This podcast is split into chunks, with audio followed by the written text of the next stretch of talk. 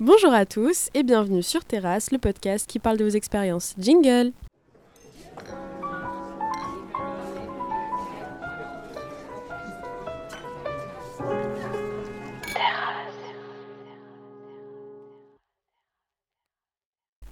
Bonjour tout le monde, j'espère que vous allez tous très bien. Je suis très heureuse de vous retrouver aujourd'hui sur euh, notre podcast favori à tous, Stock Terrasse. C'est vrai qu'on a fait un peu les chômeurs pendant le mois de décembre, euh, les petits partiels, tout ça. On était tous un petit peu occupés à, à vivre notre vie chacun de notre côté. Et on s'est dit que si on voulait vous offrir du contenu de qualité, il fallait qu'on prenne le temps pour faire de la qualité. Donc on est enfin de retour aujourd'hui euh, en euh, ce, beau mois de janvier où il fait incroyablement beau à Lille, c'est étonnant, on n'a pas eu un pet de pluie depuis la nouvelle année.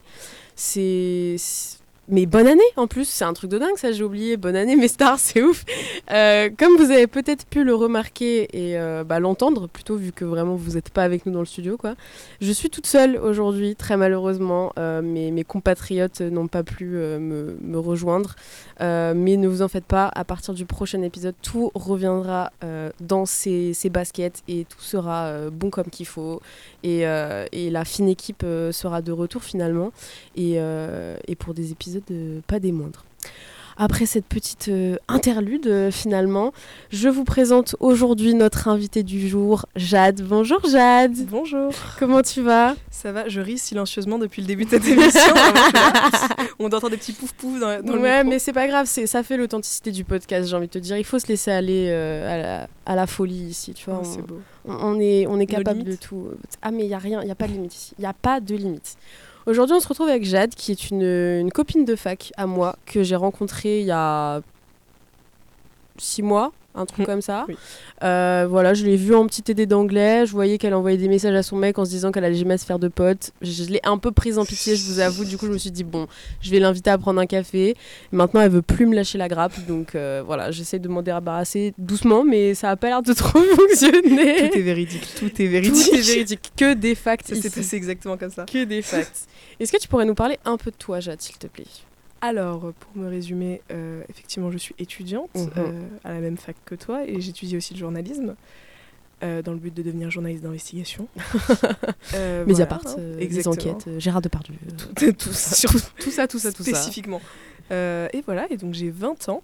Voilà. Et euh, nouvellement à Lille, euh, je- j'apprécie, je découvre la ville et les gens. C'est ça. C'était une meuf du Sud avant. En- avant, encore avant, c'était une Parisienne. Euh, Banlieue, putain de... banlieue parisienne, Banlieue, pas- banlieue, attention, C'est vrai que tiens. elle habitait dans le Val d'Oise. Aucun rapport.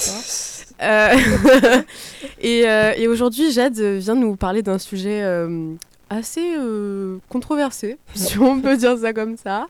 Euh, elle va nous parler d'une expérience personnelle qu'elle a vécue elle-même, la scientologie. Tin, tin, tin. Tin, tin, tin, tin, tin. Ce serait dingue d'avoir un petit montage là. euh, Ouais, petit-. Je vais en parler euh, à la production. On va Oui, faire comme ça. Est-ce que tu pourrais nous parler un peu de ce que c'est que la scientologie, Jade, s'il te plaît? Alors, pour te faire un résumé de, bon, de comment je l'ai vécu en tout cas, euh, alors c'est c'est une secte déjà, on va commencer par là. déjà. Euh, mais alors, je vais vraiment prendre le terme secte dans son sens le plus. euh, le- vraiment le plus étymologique. À, à la base, une secte est une religion qui n'a pas réussi. C'est une petite religion. c'est une petite religion. Eux se définissent effectivement comme une petite religion. Euh, le, le seul twist, en fait, c'est pas euh, des égorgements de chèvres euh, dans, dans la cave, c'est le fait faut news. payer tout.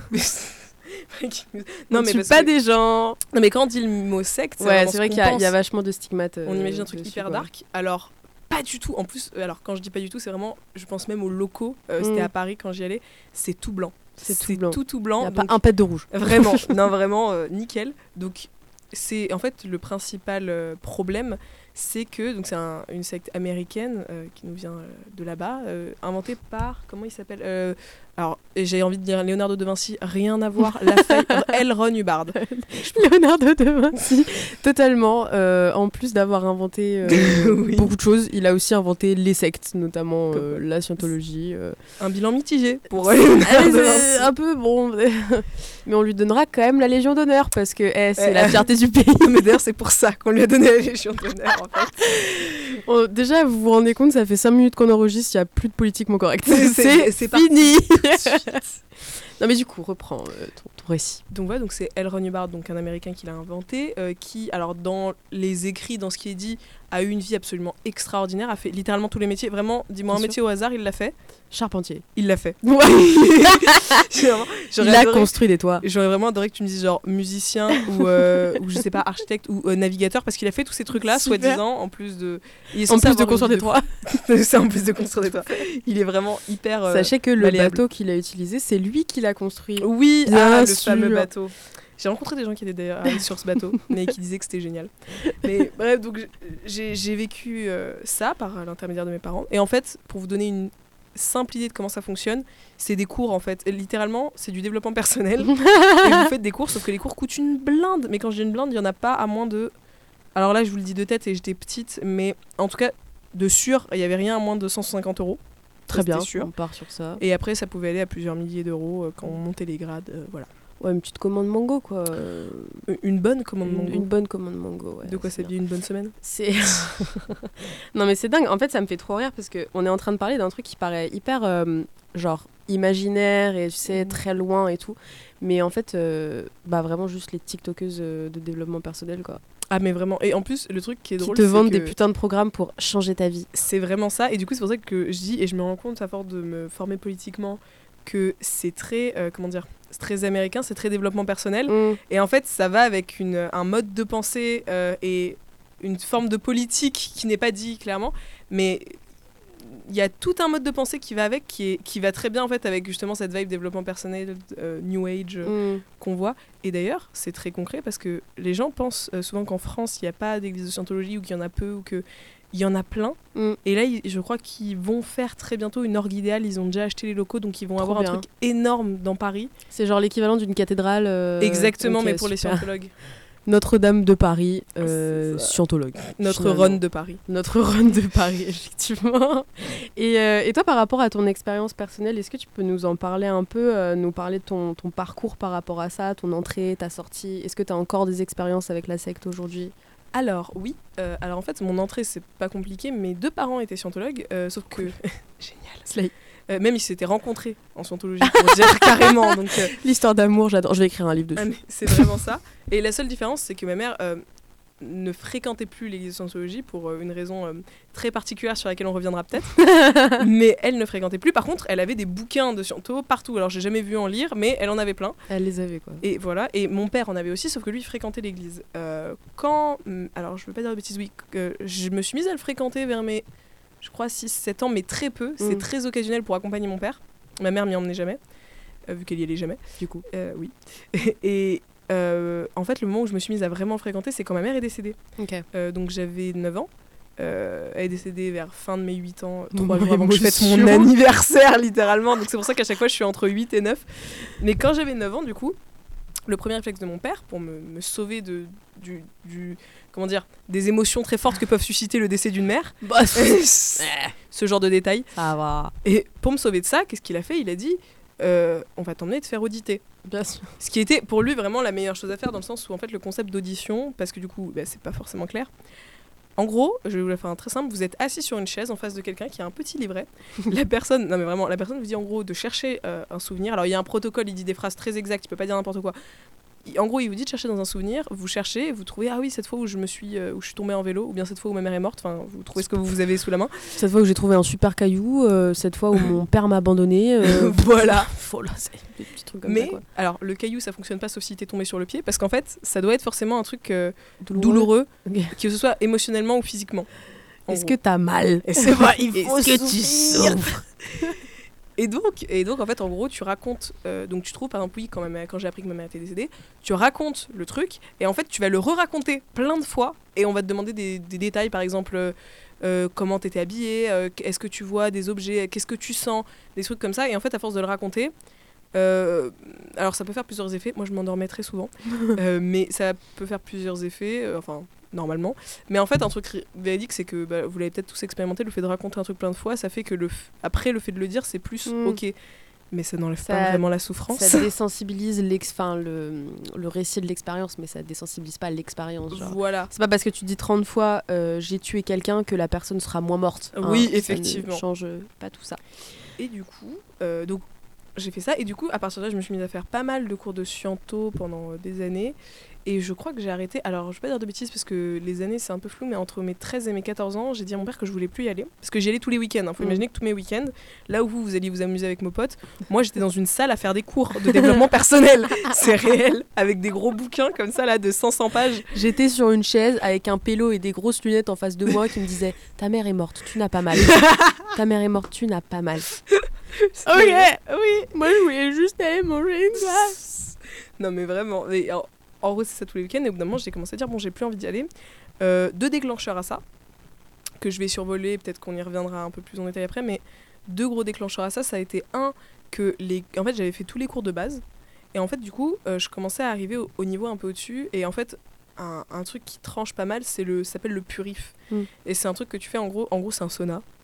en, en vrai de vrai, c'est un sauna où tu prends un max de vitamines. Putain de hammam.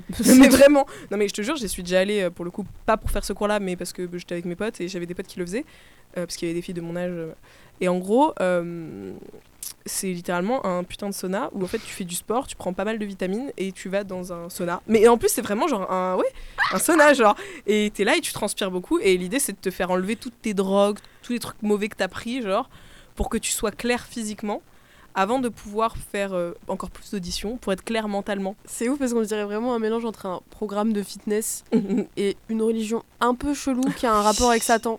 Et on sait pas trop, tu vois. bah, c'est ça. on est un peu sur. euh, D'un côté, t'as un peu l'impression d'être à Basic Fit, mais avec des meufs euh, qui prennent des photos devant les miroirs comme ça. Et de l'autre, tu dis euh, où est la machette? Je comprends pas. Genre, qui, quand, quand est-ce que je me fais tuer Je capte pas trop. Je vous rassure, il n'y a pas de Satan dans la scientologie. Il n'y a, que de des tétans, c'est-à-dire littéralement, nous sommes tous des dieux. Il y a que, vraiment y a que Tom. Cruise, c'est tout. Est-ce que c'est pas pire finalement? Moi, je trouve que hum, tout est. Rien ne peut être pire que Tom Cruise. Je t'avoue. Après son divorce euh, et l'effet que ça a eu sur sa femme, je pense aussi. Il est vraiment au, au- au top level, quoi. Et du coup, euh, première raison, euh, Ah oui, le, pardon. le purif. hein. Donc le purif, et en fait le truc c'est que ce truc là coûtait, je sais plus combien ça coûtait exactement, mais c'était entre 1000 et 1500 euros. Je crois que c'était 1500 euros, mais dans le doute, pour être sûr, je sais que c'était plus de 1000 euros. Faut prendre un petit bras à la conso, quoi. Bah en fait, bah. c'est bien là tout le drame. Excusez-moi, j'ai spoil euh, l'épisode. Ah mais réel parce que en fait bon on en reparlera peut-être mais en fait oui c'est ça le drame et c'est Mm. pour ça que c'est dangereux c'est moins pour les gens que pour ça en fait ça Ouais. coûte extrêmement cher et il faut savoir que j'ai grandi avec un père qui me disait tout le temps qu'on était en déche de thunes alors qu'il était censé quand même gagner relativement bien sa vie euh, genre euh, il était à à peu près 2500 euros Mm. net donc tu gagnes bien ta vie sachant qu'on Ah. vivait en HLM Mm. donc avec des loyers très modérés donc tu Ah. gagnes bien ta vie mais il y avait beaucoup d'argent qui partait je savais pas pourquoi et je pense qu'une grosse partie partait là-dedans Mm. donc, bref, très cher euh, pour des cours comme ça. Et quand je sais que le cours coûte 1000, 1000 euros, sachant que j'avais déjà commencé à mettre un peu mon nez dans les finances de la famille, j'étais en mode, bah écoute, euh, non, on va pas faire ça du en tout. fait, non. Ça sert à euh, rien. Achète-moi des vêtements plutôt, ça serait utile. Parce que vraiment, À je- manger, j'en ai marre de manger de la pomme lisse euh, tous les soirs. euh, Il y a une fois où vraiment, fin du mois, mon père m'avait tellement dit que c'était la dèche que j'ai mangé des M&M's en tant que repas. trop bien. Et ce jour-là, je me suis dit, la putain de sa race, comment ça un purif à 1500 balles? C'est mort. C'est Achète-moi du poulet. Mais du coup, ça c'était le premier truc. Et le deuxième truc, c'est que je commençais à, à réaliser qu'en scientologie, il y avait un truc très flatteur Mm. qui, euh, moi, me, me- Comment dire Qui au début me plaisait bien parce qu'on aime tous, on a tous un peu d'ego, ça peut faire plaisir. mais qui en fait très vite m'a gonflé. En fait, il y avait ce côté, tu sais, où ils te regardent, genre, tu es tellement euh, intelligent. Il y avait, ils avaient un espèce de test de QI. C'est pas un vrai. Enfin. C'est pas un vrai test de QI. Ça ressemble à un vrai test de QI, mais c'est pas un psychologue qui te le fait. Euh, c'est timé, mais je pense pas que ce soit un vrai truc. Et bien sûr, évidemment, tu es au-dessus de la moyenne, Bien sûr. Et, Tout le euh, monde est HPI. euh, et c'est surtout le. tous HPI, sachant que je trouvais les autres gens assez cons. Non mais c'est vrai, assez cons. Et en fait, j'ai réalisé, c'est le moment où ça m'a vraiment fait partir, c'est que j'ai réalisé que j'avais l'impression qu'ils avaient tous un problème d'ego. Mm. Mais genre littéralement tout le monde qui avait quelque chose en eux qui était un peu cassé Mm. et qui cherchait à réparer. Pas tous les mecs en école de com. Pardon. Oula, oula, doucement. Je viens de me faire cancel. Oui. Bon. Par les mecs en école de com, donc ça va. Bon, Tant mieux, tu es préservé. Et du coup, ouais, euh, très flatteur comme, euh, comme, euh, Et du coup, ça m'avait gonflé. Et du coup, je commençais à dire, bon, je me barre. Et du coup, j'ai commencé à ne plus y aller. Mm. Évidemment, euh, les gens là-bas commençaient à harceler mon père pour que je revienne. Donc, mon père, de temps en temps, me disait, ah, tu veux pas y aller? Je disais, ah, non. et heureusement, mon père, quand même, respectait mon libre arbitre. Donc, de temps en temps, il me, bah, il me disait, bah, ce serait sympa que tu reviennes. Je disais, bah, non, toujours pas. Et il me disait, bon, ok. Et- Non. Il n'y avait pas de souci. Non, non. Non, mais c'était vraiment ça. Et du coup, et alors, du coup, j'ai pas été dans l'obligation d'y retourner. Par contre, la quantité d'appels, de Mm. mails, mais surtout d'appels et de messages sur Insta et de machin, c'est abusé, c'est C'est hyper grave. partir. Mais, mais vraiment, je- c'est euh, vraiment. je pense que beaucoup de gens pourraient euh, considérer ça comme du harcèlement. Et Mm. j'ai connu des gens qui n'ont pas voulu vraiment entrer dans un chanteau à cause de ça, parce qu'en Ouais. fait, ils étaient harcelés d'appels, de machins, de Mm. trucs, et c'est trop en fait. Bah ouais, tu m'étonnes, ça doit être, euh, ça doit être hyper étouffant, genre c'est... Oui. Oui. Et du coup, tu nous parlais un peu de genre tous les problèmes d'argent, etc. que vous avez eu dans, ta famille à cause de ça. J'imagine que ça a dû impacter de ouf ta dynamique euh, familiale et euh, notamment ta relation euh, avec tes parents. Et du coup, comment est-ce que ça a impacté cette dynamique? Et est-ce que ta relation avec tes parents et genre un peu la confiance que tu leur accordais a changé ou a diminué ou en tout cas a évolué d'une certaine manière comme c'est eux qui t'ont fait rentrer dans la sciento? Alors, j'ai- alors pas du tout. Alors, je vais dire un truc. Alors, euh, pour le dire, déjà maintenant, je suis athée actuellement. Mm. Euh, et le truc, c'est que, alors, ma confiance n'a pas du tout changé parce que, pour le coup, je sais qu'il raisonnait exactement comme raisonnerait un parent musulman, catholique, juif. C'est-à-dire, c'est ma vérité, je Mm. veux donner ma vérité à mon enfant Ah ouais. et l'aider. Donc, j'avais pas du tout de problème de confiance, de malveillance. De... Pour moi, c'était vraiment tout à fait bien intentionné et j'ai jamais eu aucun doute là-dessus. Mm. J'ai jamais non plus en soi été mise en danger ou quoi. Enfin, donc, euh, j'ai pas du tout pris ça comme ça. Par contre, pour moi, ça m'a vraiment, de mon point de vue, révélé beaucoup de, euh, de problématiques de. Alors, j'ai envie de dire de mes parents, mais en fait de mon père principalement, Mm. du coup. Euh, surtout le fait que, bah, on le sait, mais parfois on, a du mal à se rendre compte que nos parents, avant d'être nos parents, c'est des gens. et des gens qui, Ah bon? du coup, ont leurs problématiques. Bah non. Je veux dire, ma mère apparaît ma mère, elle fait quoi dans la vie? Genre, c'est tout. Je me demande ce qu'elle fait depuis que j'ai déménagé. Je pars, elle, elle despawn, elle existe. Ah plus. bien sûr, elle, elle réapparaît que quand je l'appelle, Elle part tout. en pixels. Elle part en pixels, elle disparaît. Mais et en fait, le truc, c'est que justement, le fait de partir de la sciento et tout, quand je me suis mise à, à redemander un peu à mon père sur son des questions sur son enfance, euh, sur Mm. comment il était rentré en sciento, comment il avait rencontré ma mère, j'ai compris beaucoup de choses. J'ai compris le cheminement mental. Ah. Parce que notamment, un des trucs qui est très important en scientologie, euh, c'est le fait qu'il nous faut un grand méchant. Bien sûr. Et le grand méchant, c'est la, sciento- euh, la scientologie. non, c'est la psychiatrie, pardon Bien sûr. c'est la psychiatrie. Et le truc, c'est que bah, mon père est rentré en scientologie justement parce que sa mère avait été en psychiatrie Mm. et ça a été un gros tra- traumatisme évidemment. Euh, et il y a eu plein de traumatismes, il y a eu des blessures égotiques, on peut dire des trucs vraiment violents qui lui sont arrivés. Et du coup, en fait, tout ça faisait sens de pourquoi il en est arrivé là. Mm. Sauf que du coup, j'ai réalisé notamment bah, que, comme beaucoup de gens en scientologie, parce qu'il y en avait pas mal qui étaient par exemple des artistes, des trucs comme ça, qui n'étaient pas très stables dans leur vie. Et c'était un peu meurtri, Euh, tout ça. C'est ça par exemple. C'était un peu. Non, ça va. Non, alors pour le coup, non. Juste, c'était beaucoup d'artistes ou de gens instables. De gens De qui gens travaillaient à la poste. La corrélation entre les deux. Tu travailles à la poste, tu n'as pas de stabilité. tu es mentale. tout à fait instable comme personne. Non, mais genre vraiment des, des gens qui savaient pas trop ce qu'ils voulaient faire dans leur vie, qui avaient une blessure égotique et qui voulaient être sûrs d'avoir une mission et de sauver un peu.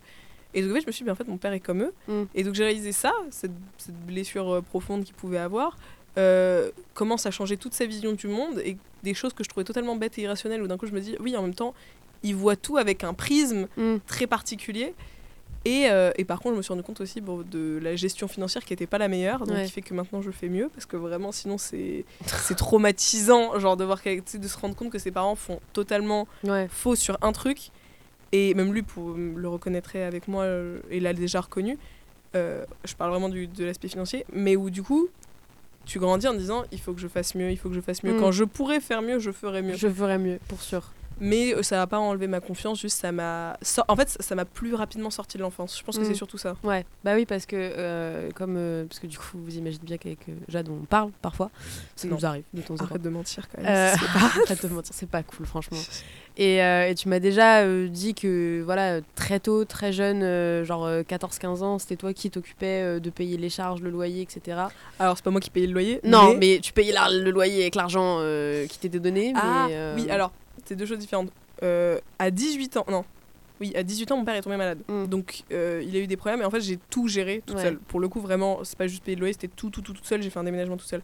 Avant, euh, je payais pas le loyer, juste j'avais euh, fait un budget en me disant qu'est-ce qui va, qu'est-ce qui va pas et je me rendais compte de ce qui allait pas. Mais je m'occupais pas des trucs de mon père parce que je pouvais pas vraiment. Mais par contre, je m'occupais de tous les trucs qui me concernaient moi. Je faisais Mm. tout mon administratif. Quand il fallait aller chez le médecin, c'est moi qui appelais parce que sinon personne n'appelait. Ce genre de problématique. Parce que mon père avait un problème avec l'administratif globalement. Mm. Et euh, Mais du coup, oui, non, à 14-15 ans, je payais pas encore le loyer. Non, Pas encore. pas encore, bientôt. C'est ça. Mais par contre, à partir de 10 ans, ouais, j'étais très très autonome, beaucoup plus que les autres élèves. Parce Mm. que, en fait, c'est pas compliqué. Avec mon père, on vivait comme des colocs. Ouais. Littéralement, genre, euh, je me faisais à manger. Ah, salut, ça va Machin, il se faisait à manger. passé une bonne journée. Non mais vraiment genre notre moment où on se rencontrait le plus c'était quand il, il me disait tiens je vais voir un film tu veux venir? Et genre on se mettait dans le salon et on se mettait un film Voilà. oui je vais voir un film c'était quand même pas au cinéma faut pas déconner hein. mais euh, mais du coup voilà Mais du coup, ça t'a responsabilisé très vite et euh, ça t'a un peu euh, fait mûrir euh, de façon Rapide, tu vois. qu'en plus, euh, rapide. quand on considère euh, la perte de ta mère à 9 ans et tout, euh, on est là en mode bon, euh, on peut être tranquille Oui, ou que les autres, quoi. ça fait beaucoup là hein. C'est oh, dis donc. eh. mais sur le moment alors ce qui est très drôle par contre c'est que sur le moment j'étais hein. pas du tout euh, malheureuse Euh, par contre sur le moment j'étais absolument pas malheureuse Ouais. c'est après avec du recul où je me suis dit J'avais un peu une quoi vie de merde. bordel mais vraiment oui où je me disais mais les autres ils étaient pourris gâtés les bâtards pourquoi moi je pouvais pas genre aller à Disneyland comme tout le monde Sarah, elle avait un vélo et moi j'avais une orange. C'est pas J'avais même pas d'orange, j'avais un M&M's. Et c'était mon repas. Eh, ça c'est quelque chose quand même. Mais, euh, mais oui, du coup, euh, ça, ça a quand même impacté euh, pas mal de trucs dans, dans ta vie. Et j'imagine que ça a dû impacter de ouf ton développement aussi, parce que t'es rentré dans la sciento, t'étais hyper jeune. Ouais. Et t'es resté dans, dans la scientologie pendant cette période de ta vie où tu construis. Déjà, tu te développes biologiquement parlant. Bon, non pas que je pense que ça a eu énormément d'importance euh, sur euh, ton corps, peut-être, on ne sait pas. Ouais. Euh, mais surtout, tu construis ta vision du monde, ta vision de, de toi-même aussi. Est-ce que ça a eu un impact sur déjà de base ta philosophie de vie et surtout sur le communautarisme et sur la religion, puisque c'est quand même deux éléments qui sont assez importants, je pense, dans les sectes quand même. Alors oui, totalement. Mais d'ailleurs, euh, tu dis oui, je pense pas que ton développement biologique ait eu un rapport. En fait, si. non, non, mais en plus, oui. J'ai perdu 5 cm. Et ça, ça a tout changé. Non, mais alors oui. Alors je vais, je vais- Alors heureusement, là maintenant, je dirais que c'est principalement des aspects, enfin des impacts positifs, mais c'est par rapport à comment moi je l'ai pris, parce Ouais. que j'en suis sortie et que j'ai développé une certaine philosophie par rapport à ça. Mais euh, alors, il y a plusieurs choses. Euh, déjà, euh, il y a un truc qu'il faut quand même noter, c'est que quand même, du coup, tes gosses et tu passes ton, tes week-ends à lire. C'est pas mal, c'est plutôt cool. Non, mais parce qu'en fait, il y avait beaucoup de, des autres filles avec qui j'étais qui très vite avaient squeezé, euh, zappé l'étape li- livre et qui étaient allées au- à des d'autres types de training où en fait Mm. ils lisaient beaucoup moins. Mais en fait, le fait de lire beaucoup, bah, en fait, ça t'entraîne et ça a fait qu'après, je suis devenue une putain de bouffeuse de livres tout Mm. le temps et ça a beaucoup changé de choses dans ma vie. Donc ça, ça a été un aspect, euh, ma foi, plutôt positif. Lisez du développement personnel quand vous avez 7 ans, c'est important. C'était sympa. Et, mais après, euh, mais après, il y a eu plein d'autres impacts parce que il y a beaucoup de choses qui faisaient sens parce qu'en fait, en réalité, les principes de base sont assez logiques et évidents. Mm. Par exemple, un des premiers cours, c'est le chemin du bonheur. C'est un peu comme leur Bible, enfin pas leur Bible, mais ouais, genre un euh, la, la charte à suivre en gros, ce que tu es Ouais. censé faire et pas faire. Et en fait, c'est des trucs très basiques, très éthiques de euh, voilà, en- justement, suis une certaine éthique, Mm. sois quelqu'un de bien, etc. Donc pas de souci. Donc ça me paraissait très logique. Donc j'ai quand même grandi avec ces bases-là qui me paraissaient logiques, mais avec pas mal de bullshit autour qui me paraissait de moins en moins logique. Mm. Par exemple, Genre, tu es un dieu. tu es un dieu. Bah, et bah ça, moi, ça me semblait tout à fait logique. D'ailleurs, je vais te dire un truc. Bien sûr. Non seulement ça me paraissait tout à fait possible, mais euh, ça m'a donné, par rapport aux autres religions, une certaine ouverture d'esprit. Mm. Parce que avec ce truc très particulier, j'ai compris le 6... J'ai compris. Bien humblement, je dis ça comme ça. Euh, j'ai eu l'impression d'un peu le mystère. plus comprendre les gens euh, dans leur religion parce que là où beaucoup de personnalités diront, euh, notamment mon copain par exemple me dit souvent oui non mais, oh, mais qui, genre mais qui sont cons, genre les gens qui croient à certains trucs. Moi c'est pas du tout ce que je pense. Déjà je trouve que c'est Un peu réducteur. très humain, oui un peu réducteur, mais c'est très humain en fait de croire en Ah, des choses sûr, oui. qui sont pas vérifiables parce que oui c'est dans ce sens-là. C'est pas il a des amis qui sont religieux en fait il s'en fout, mais c'est plus le fait de croire en des trucs qui sont pas tangibles lui ça, Mm. lui, ça lui paraît énorme. Alors qu'en fait moi, je Très trouve- pragmatique, euh, Pierre. oui, vraiment oui. Alors que moi, en vrai, je comprends ce truc-là maintenant parce que je me dis, mais en fait, euh, euh, par exemple, en scientologie, je pouvais croire vraiment, je croyais en la réincarnation, je croyais que j'étais un dieu et je croyais plein d'autres choses que là, j'ai pas en tête, mais qui me semblaient très évidents et qui, Mm. pour n'importe qui, sembleraient très bizarres. Pour la simple et bonne raison, en fait, c'est d'une logique en vase clos. Ouais. Donc en fait, il n'y a pas besoin. Enfin, enfin.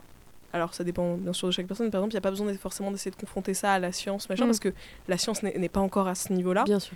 Et il y a plein de choses comme ça, en fait, c'est vraiment une pensée en vase clos. Donc en fait, tu peux l'expliquer par ses propres trucs Voilà. et t'en sors pas. T'as jamais besoin de te poser des questions? Les, les- les réponses à tes questions sont dans les questions. Mais c'est ça. fais chier? Non, mais vraiment, et le pire, c'est que dans cette. euh, Lis le chemin du bonheur, religion. Lis le chemin du bonheur. Non, mais en plus, dans cette religion-là, il disait genre euh, cherchez, posez-vous les questions. Alors en fait, il faut savoir qu'il y a pas mal de cours qui sont en fait des patchwork de, de, de trucs, de. Atelier dire créatif. c'est hyper créatif. Non, mais genre de, de psychologues, Mm. de. Ce qui est très drôle, lui, qui sont contre la psychiatrie, mais bref. Genre Freud, fait par exemple. Il y a des trucs de Freud, il y a des trucs de Nietzsche qui sont dans le livre, Mm. Mais qui sont euh, mis. euh, Ouais. C'est un peu vidé de leur essence, mais ils s'en servent en gros. Et euh, où est-ce que je voulais en venir en disant ça? Oui, que du coup, bref, je comprends mieux les gens qui ont une religion, même si moi j'en suis complètement sortie parce que maintenant, du coup, je trouve que c'est très incohérent. Et en Mm. fait, maintenant, mon mode de pensée, c'est si je ne crois pas en la scientologie, pourquoi je croirais en l'islam, en la chrétienté, en, au judaïsme? Alors qu'en fait, j'ai l'impression que très souvent, ça vient justement de, euh, de nos parents Mm. ou bien de ce qu'on a vécu dans notre vie qui Ouais. va faire que. Alors, c'est mon interprétation évidemment, je pense que beaucoup de religieux me diront non, pour moi, c'est pas ça. Mm. Mais moi, c'est ce que j'ai observé chez les gens que j'ai fréquentés. Et donc, je comprends mieux le système religieux, mais. Enfin, le, le fait qu'il y ait des gens qui croient en des choses qui sont pas tangibles. Mais, une, un autre truc qui m'a fait un impact et qui a fait justement que je suis sortie de ça, ça a été un truc très marquant et c'est là où il y a un rapport avec la biologie. Euh, donc, j'ai arrêté, je devais avoir, je dis 13-14 ans. Mais je m'étais fait, du coup, des copines, forcément. En fait, les, les gens là-bas, ça devient vraiment des connaissances, des amis, etc. Et en fait, j'ai eu ma première relation amoureuse avec une fille. Ah. Oui, Et bien sûr, la scientologie est contre l'homosexualité, évidemment. évidemment. Et donc, du coup, euh, Tu es Dieu, tu n'es pas gay. c'est exactement. Dieu n'est absolument pas gay. Dieu n'est pas gay. Et c'est vraiment vu comme une perversion, en fait. Mm. Mais pareil, euh, comme beaucoup de religions, je pense te diront maintenant, c'est pas qu'on déteste les gays, c'est qu'ils sont malades. Bien sûr. Vous voyez, c'est un peu ça la problématique. Et en fait- de lépreux Mais vraiment. Et en fait, il s'est passé deux, deux événements qui m'ont vraiment marqué. Un, euh, à une époque où je me posais pas beaucoup de questions, il y avait une fille qui travaillait là-bas. encore un peu conne. Oui, oui, bah, je devais avoir 10-12 ans, donc oui, j'étais bien, bien, bien là-dedans, ouais. Il y avait une fille qui bossait là-bas, qui était toute gentille, toute mimi, et qui du jour au lendemain était plus là, et je savais pas pourquoi, et j'ai demandé, et en fait on m'a dit, bah, euh, elle est euh, lesbienne, et je fais, ah, ok, et donc? Et du coup ils m'ont dit, bah du coup, On lui a fait En une gros- prise de sang, elle va mourir. ouais, c'est... elle n'est plus là, elle est, elle est lesbienne, Jade. Non mais genre, et en fait, elle pouvait plus, elle a coupé les ponts avec son père, parce qu'il Mm. était scientologue, etc., et elle est sortie de la scientologie parce qu'elle était lesbienne. Bah oui. Alors qu'avant, elle travaillait carrément en scientologie, je veux dire, elle était à fond, sachant que t'es pas vraiment payé quand t'es en scientologie, donc euh, genre c'est comme si tu fais du bénévolat à plein temps et qu'on te jette parce que tu vois, t'aimes Ouais. les cornichons. Ah, la honte Mais du coup, déjà ce truc-là, ça m'avait un peu. Tu sais, je commençais à me dire, ah, c'est euh, chelou, bizarre, enfin violent un peu. Et je commençais à dire à mon père, ah ouais, si moi je suis lesbienne, ça se passe comme ça et tout. Il me dit, non, quand même, euh, mais bon, euh, par contre, je voudrais pas voir ta copine, machin. Je te me pardon, comment ça? Ah ouais, quand même. Ouais, quand même. C'est-à-dire que moi, c'était en mode, tu es ma fille, je t'aimerais toujours, mais euh, quand même, ta copine, faut pas déconner non plus. Ta pute, tu la ramènes pas à la maison. Exactement. Donc déjà j'étais en mode Hmm, ok et en fait arrive ce moment où euh, l'éveil des hormones et où en fait euh, je suis alors sur un concours de circonstances une de mes potes de mes copines euh, on se fait un bisou dans les escaliers. Et euh, on se fait plus qu'un bisou finalement. Et en fait bah, en gros je- on commence à avoir une petite amourette quoi. Et, et, le- et c'est- ça t'amuse l'homosexualité ça te fait Non, rire Pas du tout. non mais et du coup donc il se passe ça. Et en fait du coup il y avait cette espèce d'ambivalence de oh c'est sympa c'est marrant c'est rigolo et c'est sûr qu'on est toujours très copines au-delà de ça c'est à dire qu'on se comportait comme d'habitude en mode copine et puis euh, après on se faisait des bisous. Euh, donc c'était assez rigolo. Mais et en Elles fait, ont inventé le sex friends. c'est vraiment ça. Mais version plutôt soft. Le kiss friends. le kiss friends. Mais le problème c'est que euh, je- à côté du coup t'as cette culpabilité de dire mais ce Mm. que je fais c'est mal suis-je une personne perverse dans mon âme. Je vais brûler. Qu'est-ce qui m'arrive? Et en fait, je commençais à me dire, mais c'est quoi ces conneries? Parce que mon père euh, était plutôt contre, par exemple, le mariage gay, l'adoption gay, etc. Et c'est là où, en fait, je commençais à, à Tu tout mets remettre tous les mots gay de, derrière et il, était est pas- contre. Il était contre. Il aimait pas. était contre. Il aimait pas. Les fruits gays. euh, Et, euh, Mais c'est ça. Et en fait, le pour lui, sport gay. le sport gay. et pour lui, ça obéissait à une certaine logique. C'est c'est pas qu'il détestait les gays, genre euh, juste, il- pour lui, ça obéissait à une Ouais, logique. c'était non- c'était pas naturel quoi. Ex- mais ah, cet argument, bref. C'est contre nature. voilà. Donc la quantité de débats avec lui que j'ai eu en lui disant que j'étais pas du tout d'accord. Euh, et en fait, c'est là où j'ai commencé à avoir cette émancipation de me dire, mais en fait, il y a plein de choses avec lesquelles je suis pas d'accord. Mm. Et en fait, moi, j'accepte parce que je suis dedans, mais si j'en sortais un peu, je serais sûrement pas d'accord. Ouais. Et donc c'est là où je me suis mise à tout remettre en question. Je comprends, je comprends. Mais, mais oui, c'est. C'est Particulier. Mais du coup, pour revenir, euh, c'est hyper bien qu'on on ait mentionné ça, euh, le, le pragmatisme de Pierre. Ah oui, Pragmatisme de Pierre, je, je suis ton ami dans la vie de tous les jours. Je te, vrai. je te fréquente dans la vie de tous les jours. Tu me fréquentes. Et je sais que moi déjà de base je suis une personne assez pragmatique je pense. Mais Mhm. toi t'es es le t'es encore plus pragmatique tu vois. C'est-à-dire que t'es vraiment t'es un level au-dessus. Et euh, malgré le fait que tu me dises que voilà euh, tu, tu comprends les religions etc. Je prends euh, d'autres exemples genre de conversations qu'on a eues sur l'astrologie notamment. Oh, oh, oh, j'en étais sûre. je me suis dit, si on parle pas d'astrologie, on a mentionné Pierre, on a mentionné les religions, franchement. Oui. Il faut sachez que moi je, je crois beaucoup en l'astrologie. Non, je, à vrai j'abuse de ouf. Je, je pense que peut-être un jour on va se dire Les étoiles auront un, a- un, effet. Les-. Peut-être. Est-ce que j'ai dit merde à ma voisine ou pas Et attends, peut-être, ok. Peut-être que si moi je suis un taureau, euh, j'aime beaucoup la nourriture et c'est vrai, ok, d'accord. Peut-être que Ou c'est bien vrai. t'as la dalle et c'est ok. Oh, aussi, wow, j'ai wow, la dalle, ok wow, wow. Y a pas de souci avec ça. Non mais tout ça pour dire que j'ai des pragmatiques euh, comme personne.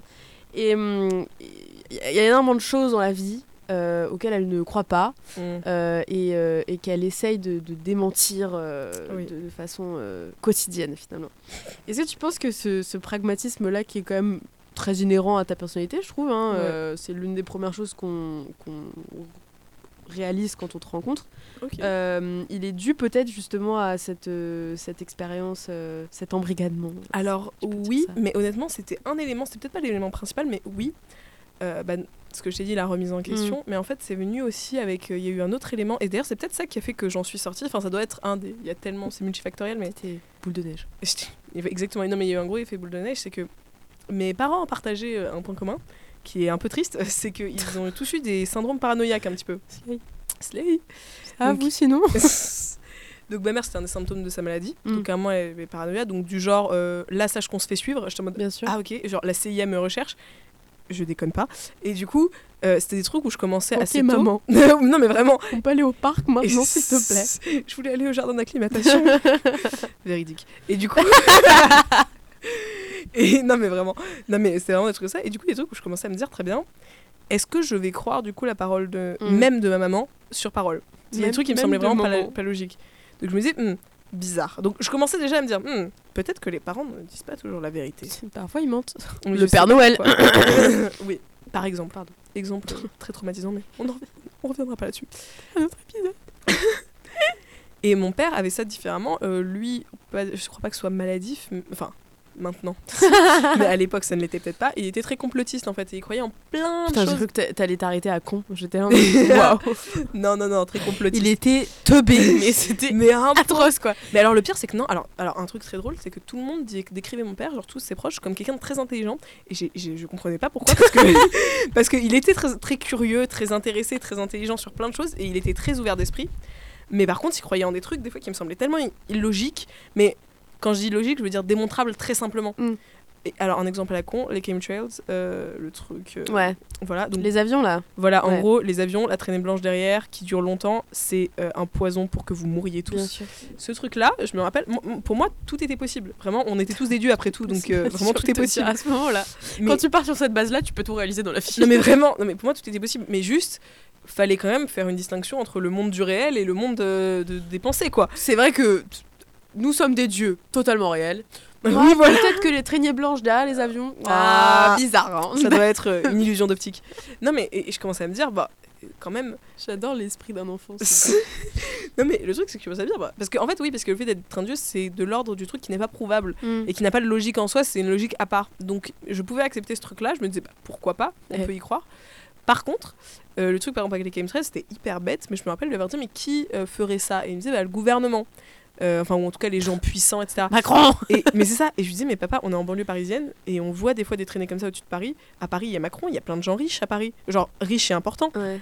Donc ça a aucun sens. Pourquoi le gouvernement veut tuer le gouvernement? Mais c'est ça, genre j'étais en mode. Et au- sur le moment, il savait pas me répondre. Et je me disais, Hmm, peut-être qu'il y a des failles dans sa logique. Mais non, alors, mais ils ont des masques, euh, ça n'a aucun rapport. Non mais alors je rigole mais ouais beaucoup plus tard j'en on en a re- j'en ai reparlé il y a pas longtemps il m'avait dit oui mais peut-être qu'ils ont un, un vaccin ou un truc genre oui oui ça doit être ça et et du coup et en fait je commençais à avoir cet esprit critique donc c'est vrai que euh, entre ma mère euh, la scientologie mon père etc et aussi le fait que dans ma famille j'ai une partie de ma famille qui est musulmane l'autre partie qui est chrétienne euh, et mes parents qui sont scientologues parce que pourquoi pas Elle est grande. Elle a fra- franchement, Jade, t'as grandi dans un milieu tellement éclectique, c'est un truc de dingue. Genre vraiment, ils se sont dit, on va mettre toutes les religions ensemble comme ça, hop, puis on va foutre la gamine au milieu. c'était vraiment ça Bats-toi battez-vous Vas-y Non mais surtout, alors, mais c'était totalement vrai, surtout que quand on dit un milieu éclectique, donc dans ma famille c'était ça, mes potes étaient juifs, bouddhistes, la totale.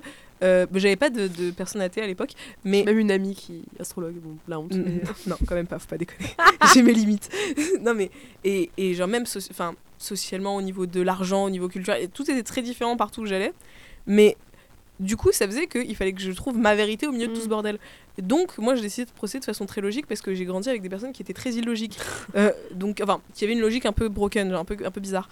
Et donc, par exemple, euh, le truc, c'est que du coup, je- la façon dont j'ai développé mon analyse, bizarrement, c'est un peu mon père qui a créé ça. C'était une analyse un peu euh, géopolitique, un peu à qui profite le crime, Mhm. un peu très bien pourquoi, quel pourrait être l'intérêt de cette chose dans le monde dans lequel on vit. Ouais. Et donc c'est pour ça que par exemple l'astrologie, alors d'abord foncièrement ça ne me paraît pas logique à la base. Euh, dans, dans le, dans le cheminement, dans la façon dont c'est fait, parce que si toutes les personnes qui sont nées au mois d'août là me ressemblent, c'est chaud Ah bah j'en ai rencontré. parce que je suis hyper unique comme je Deux. suis unique, ok. Non, tu n'es pas unique.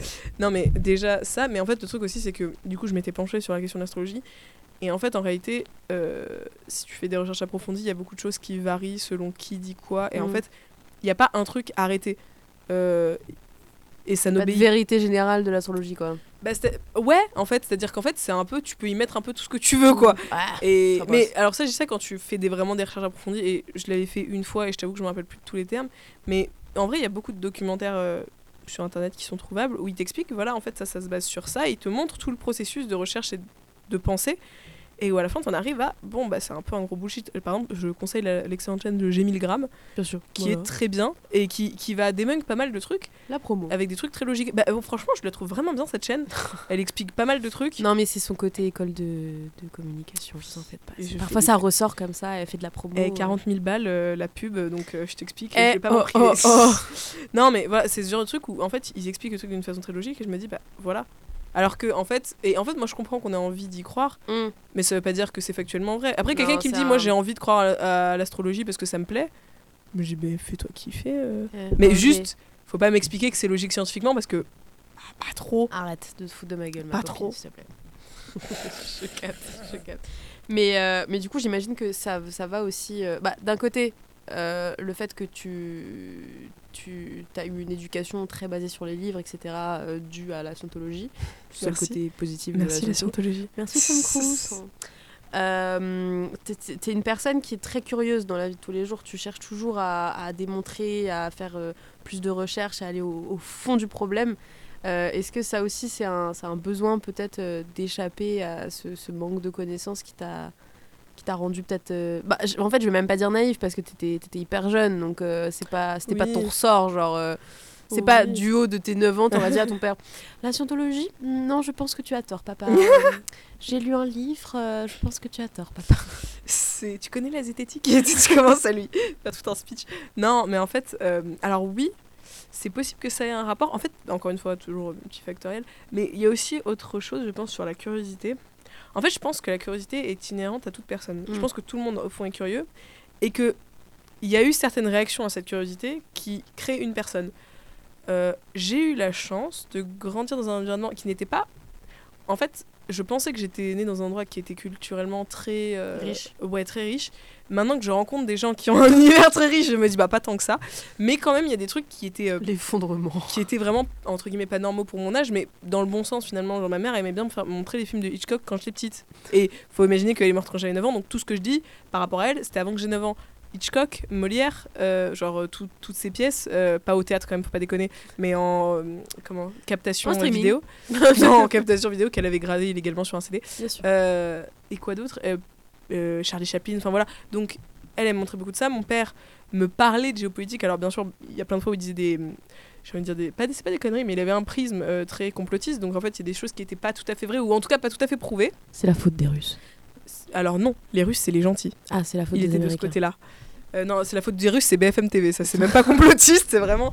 Je te jure, j'ai parlé à quelqu'un. alors non ça c'est la Vraiment, faute c'est des ça. islamistes euh, Jade, tu Les deux. confonds. Et Parce qu'en fait, tu ne le sais pas encore, mais les Russes sont islamistes. ah tous tous. tous islamistes les Russes Mais, euh, mais donc je pense que c'est en partie pour ça. Et en fait, le truc, c'est que ma mère m'a laissé aussi un truc, c'est une idée de élève-toi socialement. Je crois qu'elle me l'a jamais dit directement, mais c'est un peu ce qui m'est resté d'elle.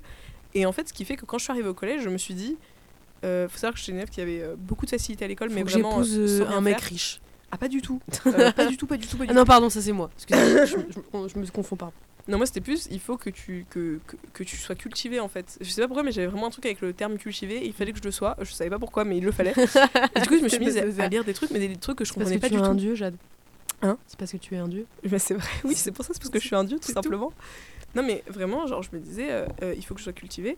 Et pour ça, je lisais des trucs que je comprenais pas, du genre Victor Hugo, euh, Jules Verne, je me rappelle. Euh, J'essaie de me rappeler tout. C'est les deux qui m'ont marqué le plus, Victor Hugo et Jules Verne, parce que je comprenais que dalle. Je- vraiment, je. Mais c'est à peine si j'essayais vraiment de les lire. Et le truc, c'est que le comte de Monte Cristo, voilà. Euh, mais pareil, j'avais 12 ans. Euh, non, même pas. En fait, ça a commencé quand j'en avais 10. euh, 10 ou 11, je sais plus, c'était en 6ème.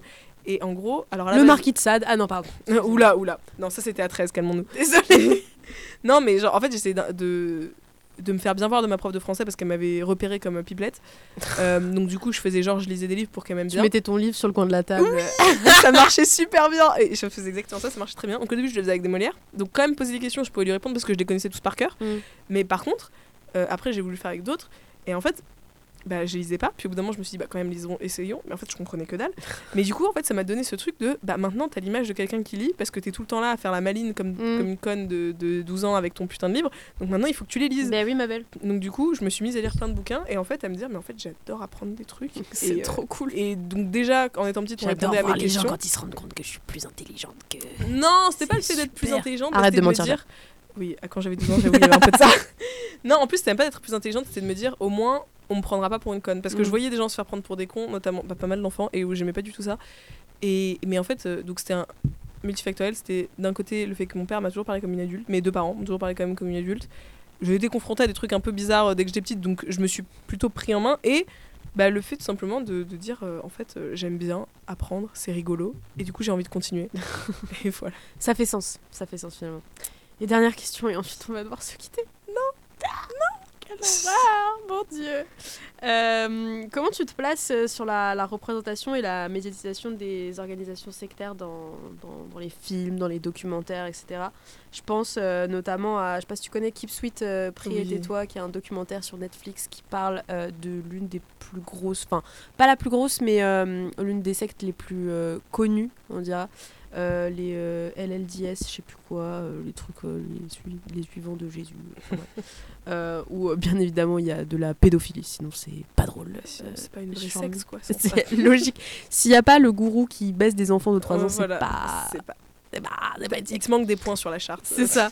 Est-ce que tu trouves que c'est des représentations qui sont correctes déjà? Et est-ce que tu penses qu'elles elles sont nocives, bénéfiques ou neutres? Alors, je trouve que. euh, alors, honnêtement, non, je ne trouve pas que ce soit des représentations correctes dans le sens de ce que moi j'ai par rapport à ce que Mm. moi j'ai vécu, mais même par rapport à ce que j'ai pu trouver, parce que du coup, le sujet des sectes me passionne pas spécialement, mais m'intéresse. Mm.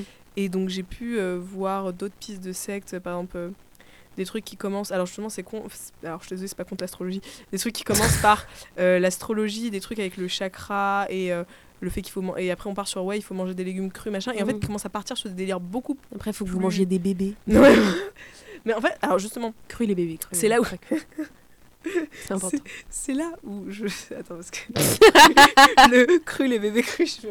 Oh mon dieu. Non, mais en fait, euh, justement, c'est. Je trouve que c'est par rapport à ça où je me dis, en fait, non, je trouve pas que ce soit bien représenté dans ces films. Alors, je tiens à préciser que j'ai pas vu le film, mais je vois euh, très bien Mm. l'ambiance de ce film-là et ce que ça montre. En fait, euh, pour moi, c'est pas du tout une bonne représentation parce que, comme beaucoup euh, d'œuvres mainstream de notre époque, ah, je suis désolée, je vais encore faire ma, ma meuf chiante euh, parce que. euh, il faut Oui, savoir que- les jeunes, tout le temps sur leur Non. téléphone. non, je vous jure, j'ai pas 45 ans. en fait, C'est une putain de boumeuse. non, mais en fait, c'est vrai que j'ai tendance à dire oui, les œuvres mainstream, bon, voilà, je suis cette chose-là. Je suis désolée. Mais Mais en fait, regarde des films russes de 7 heures. euh, je jure que non, je jure que non. Des films italiens de 3 heures. ça, oui. mais en fait, non, c'est pas ça. c'est Saltburn que- Oui. Non, mais en fait, bah, des, des films. euh, Alors, Salburn, c'est c'est encore autre chose. on n'en parlera pas. On Mais n'en parlera on pas, en on est parlera pas encore de ce trauma. On est encore trauma. Mais euh, on va dire, il y a beaucoup de films où je trouve que. Bah, comme un peu certains films qu'on a vus ensemble, euh, pas Chicago parce que je l'aime bien, mais sinon les autres, Mhm. euh, en fait, je trouve qu'il y a des images qui sont vachement caricaturales et où c'est très Ouais. prévisible. Et le truc, c'est que c'est un peu pareil pour les sectes, mais c'est pareil pour beaucoup de choses, même pour la, euh, la façon de représenter l'amour dans certains films, etc. On prend quelque chose de très cari- caricatural et donc quelqu'un qui va beaucoup regarder ça pourrait s'attendre à ce que ça ressemble à ça. Ouais. Et je trouve qu'avec, euh, pour le coup, avec les sectes, c'est particulièrement délétère euh, parce que ça, ça a un effet particulièrement délétère. En gros, euh, on regarde ce genre de film et on se dit, bah ça va, là, mon truc où je mange des légumes crus, bah, c'est ok, c'est juste une spiritualité. Euh, on essaie pas de buter des gosses. Et moi, en, fait, en plus, en étant petit, je pensais que ça n'était pas une secte parce qu'on ne faisait rien de Mm. bizarre. Il n'y avait pas d'enfants qui euh, vivaient des trucs horribles. Il n'y avait pas d'atteinte directe. c'est ça, mais parce qu'en fait, il faut quand même se rendre compte que les sectes, c'est c'est pas ça. C'est juste une religion qui n'a pas marché, mais bien souvent qui va essayer, la personne qui l'a créée va essayer de soutirer quelque chose Mm. de la personne. Mais c'est pas forcément de la sexualité. Il y a beaucoup de manipulation. euh. Mais c'est ça, parce qu'il y a des gens qui. Alors, déjà, la plupart des gens croient vraiment leur truc et sont pas méchants du tout. Moi, en Scientologie, tout le monde était adorable, mais vraiment. Ouais. Et tout le monde était vraiment des potes, des amis, des gens très gentils. Donc, déjà ça. euh, on place facilement notre confiance en eux, mais ils sont pas mal intentionnés, ils te croient vraiment en ce qu'ils disent. Donc, déjà, tu dis, bah voilà, on essaie pas de me la mettre à l'envers. En plus, là, ils, par exemple, ils veulent te soutirer de l'argent. Il y a beaucoup de trucs maintenant où ils essaient de te soutirer de l'argent. Mais il y a des trucs où juste euh, ça donne un certain pouvoir, une certaine prestance à la personne qui est à la tête de ça. Euh, par exemple, le mec qui l'a créé, la L. Ron Hubbard, faut savoir que moi au début de l'émission j'ai oublié son nom, mais techniquement quand t'es dedans tu peux pas oublier son nom. Vraiment Mm. tout le monde connaît son nom et sa date de naissance, je sais plus quand mais c'est en mars. J'ai une Vous célébrez euh, son anniversaire. bah rigole, mais alors moi je l'ai jamais fait, mais j'avais une pote, bah, la fameuse avec qui j'avais fait des bisous, La Kiss Friends. qui m'a recontacté et d'habitude je réponds pas et je sais pas pourquoi à ce moment-là je lui ai répondu et, et qui me disait ah mais tu sais pas quelle date c'est et tout et je me disais ah, peut-être c'est son anniversaire à elle et euh, non non c'est l'anniversaire de Elron Hubbard et j'étais en mode, mais j'en ai rien à carrer il est crevé ton gars et genre vraiment j'étais choquée mais c'était vraiment il y a quand même un truc autour de, de- du personnage donc bref tout ça pour dire les, les films donnent une image très caricaturale et très grave Mm. alors qu'en fait, c'est souvent dans la vie beaucoup plus insidieux que ça et beaucoup plus discret. Et en fait, on se rend pas compte. Mais bien souvent, c'est justement des trucs qui veulent un peu te flatter, Ouais. aller dans le sens du poil. Et en fait, au final, on essaie de te vendre une merde, on essaie de te. Et même pareil, euh, moi, je pas de souci à ce qu'on remette en question, par exemple, euh, je sais pas, euh, la, la science, pourquoi pas, euh, ou d'autres choses. genre les bases de notre société. J'ai aucun souci à ce qu'on remette euh, en question les bases de notre société, bien au Faites, contraire. faites. Mais le truc, c'est que si vous le faites, euh, faites-le avec une certaine, euh, comment dire, une logique qui s'applique à tout. Mm. En fait, c'est un peu le, le- le truc que j'ai envie de dire parce que, comment dire, quand vous vous demandez, ok, est-ce que là je suis face à une secte? Si vous avez comme référence seulement certains films, vous dites, bah non, ça va, on bute pas de bébé, on fait rien Mm. de machin, c'est ok. Mais si vous essayez de chercher plus loin et que vous êtes face par exemple à la scientologie, bah non, on fait rien de mal. Par contre, est-ce qu'il y a une logique propre qui ne fonctionne qu'en vase clos? Mm. Oui. Euh, est-ce qu'ils ont quelque chose à gagner? Beaucoup d'argent, énormément d'argent. Euh, est-ce qu'on me brosse dans le sens du poil? Carrément. Euh, et en fait, il y a plein de trucs où tu te dis, est-ce qu'on essaie pas de me la mettre en fait Mm. Parce qu'en me disant que les logiques Mm. extérieures, parce que tu sais, souvent on dit, ouais, on essaie de t'isoler de ta famille ah, Ouais. ou des autres. Là, il y avait un peu ce truc-là, genre t'es un peu isolé par rapport aux non-scientologues, mais techniquement, t'as le droit de leur parler, tu vois, il a Mm. pas de. Mais il y a un truc où, en termes de logique et de façon de penser, on t'isole du reste du monde parce que tu dis, moi j'ai compris un truc que Mm. tous les autres n'ont pas compris. Ils sont tous teubés. Et- Et, moi, c'est ça. moi, je suis Dieu. Non mais vraiment, et moi je suis simplement Dieu. Non mais vraiment, et je- pour moi c'est ces trucs où il faut se méfier quand on commence à trop aller dans, dans votre sens, quand on commence à trop vous dire voilà vous êtes une personne extraordinaire, vous êtes génial, Mm. euh, vous vous réussissez, vous n'avez pas besoin, non mais vous vous sentez les choses, vous avez un... Non. Bien souvent on essaie de vous Non. vendre une merde et euh, non. Méfiez-vous. Oui. Méfiez-vous. Voilà, ce sera le mot de la fin, méfiez-vous. C'est super. Bah, sur ce, ce petit message de prévention, j'ai envie de te dire, euh, on va se quitter, malheureusement. Tristement. C'est très triste. Merci beaucoup d'être venu sur Talk Terrasse. J'espère que tu as passé un bon moment. Moi, j'ai passé un très bon moment.